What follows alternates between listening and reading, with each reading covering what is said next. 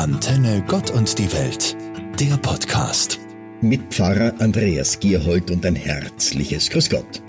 Sie haben zu viel der schlechten Nachrichten gehört in den letzten Tagen und Wochen. Manchmal möchte auch ich wirklich am liebsten meine Ohren schließen und nichts mehr davon hören. Nichts vom neuen Lockdown Light, von den schrecklichen Attentaten in Frankreich und Wien, von der Klimakrise, von den Schicksalen der Flüchtlinge, von den hungrigen Familien weltweit. Aber es geht nicht.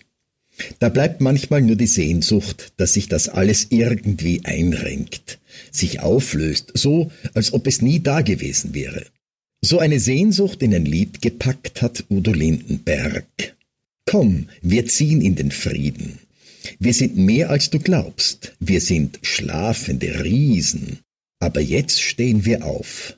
Lass sie ruhig sagen, dass wir Träumer sind. Am Ende werden wir gewinnen. Wir lassen diese Welt nicht untergehen. Komm, wir ziehen in den Frieden. So stelle ich mir die Welt vor, im friedlichen Miteinander, im spannenden Austausch. Da werden die sozialen Netzwerke endlich auch ihrem Namen gerecht. Das sind Gedanken, die Träume, die mir durch den Kopf gehen und von denen ich hoffe, dass sie Wirklichkeit werden. Ich ziehe mit in den Frieden.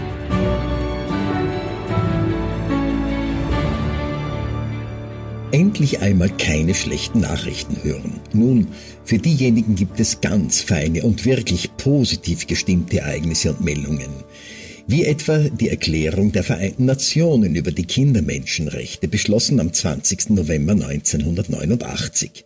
Die Dringlichkeit eines solchen Beschlusses ergaben sich aus den Beobachtungen über das Leben von Kindern auf der ganzen Welt. Daraus haben die Vereinten Nationen mit den Kindermenschenrechten eine wichtige Grundlage dafür geschaffen, damit Kinder unbeschwert aufwachsen können und sie für die Sache einer gemeinsamen friedlichen Welt zu begeistern. Das Recht auf eine gewaltfreie Erziehung ist eines dieser Rechte für Kinder und Jugendliche oder das Recht auf Bildung. Kinder haben eine natürliche Neugier. Diese Neugier mit friedlichen Mitteln zu fördern das kann der Weg zu einer Generation von Menschen sein, die im Miteinander auf Krisen reagiert. Schulen dort zu bauen, wo es heute noch keine gibt. Studierenden die Möglichkeit geben, sich weltweit auszutauschen. Das ist der fruchtbare Boden, auf denen die Blüten von Gerechtigkeit und Frieden erblühen können und die auch an manchen Orten schon zu sehen sind.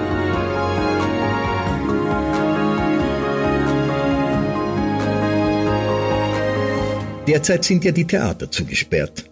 Die Kinos stehen leer, Konzerte und Kunstaktionen sind auf irgendwann verschoben.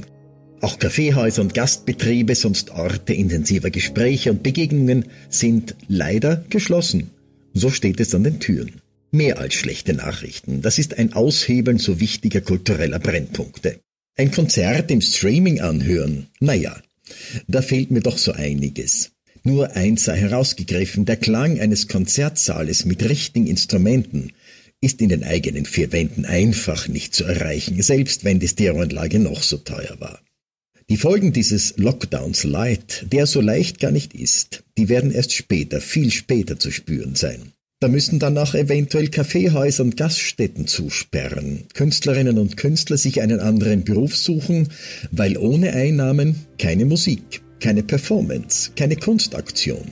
Religiöse Feiern dürfen abgehalten werden, aber mit vielen Einschränkungen.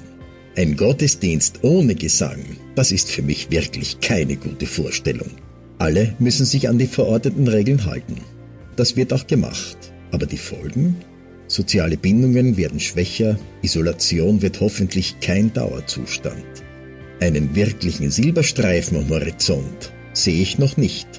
Aber eine Hoffnung habe ich, dass wir in friedlicher Gemeinschaft die Folgen erträglich machen. Und wenn es mit dem Mut der Verzweiflung ist.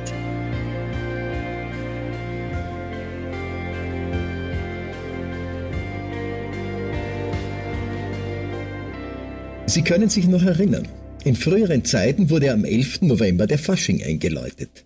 Faschingsprinzessinnen und Prinzen übernahmen die Stadtschlüssel und ließen den Fasching herein. Für die Umzüge wurde an den Wagen gehämmert und gemalt. Für Faschingssitzungen wurde geprobt und geschrieben. Eine gemeinsame Freude an Ulk und Narretei war zu erspüren. Und am 11. November 2020? Das Lachen ist vielen vergangen, höchstens ein ganz verzweifeltes ist da und dort zu hören. Der Fasching ist dem Ernst der Krise gewichen. Wer lachen möchte, setze seine Maske auf und gehe in den Keller. So kommt es mir vor. Selbst die Kabarettisten haben nichts zu lachen, außer schwarzem Humor vielleicht. Dabei soll Lachen ja die beste aller Therapieformen sein. Viele Seminare werden dazu angeboten, also derzeit natürlich nicht. Aber stellen Sie sich einmal vor, irgendwo ein Hauptplatz, ein Stadt- oder Marktplatz, alle Bewohnerinnen und Bewohner, alt und jung, stehen dort beieinander und eine Person gibt das Zeichen. Wir lachen die Krise weg. Und alle fangen an. Zögerlich zuerst da und dort, aber dann immer drängender und dringender. Lachsalben schweben über dem Ort. Ein Benachbarter wird davon angesteckt und auch dort lachen sie. Und dann noch ein weiterer. Und auf einmal lacht die ganze Welt. Ein Narrentraum? Kann schon sein.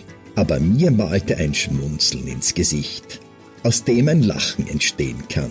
Ein gesundes, ein kräftigendes Lachen. Wie im Fasching. Antenne Gott und die Welt. Der Podcast.